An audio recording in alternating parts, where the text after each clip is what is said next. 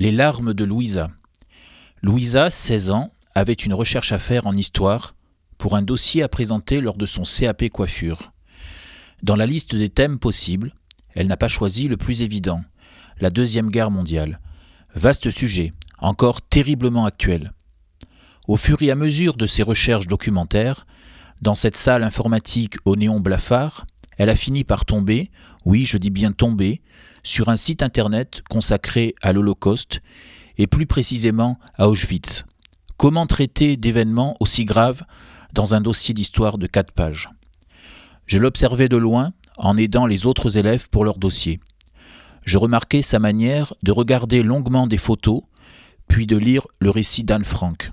Revenant vers elle, je me rendis compte de l'émotion que suscitaient en elle ces images de l'indicible.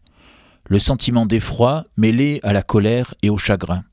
Oui, dans ce monde ultra médiatisé, Louisa n'avait jamais vu d'image de l'horreur des camps de la mort. Nous avons alors, elle et moi, en silence, partagé ce court moment d'émotion et peut-être de recueillement. À la fin du cours, si son visage était plus grave, Louisa a dû penser qu'elle avait grandi brutalement, comme la petite Anne Frank qui se cachait pour échapper à ses bourreaux. L'éducation, plus que jamais, reste un des remparts fondamentaux contre l'ignorance et contre l'ignominie. C'était Parole de prof, présenté par Nicolas Sélégagne.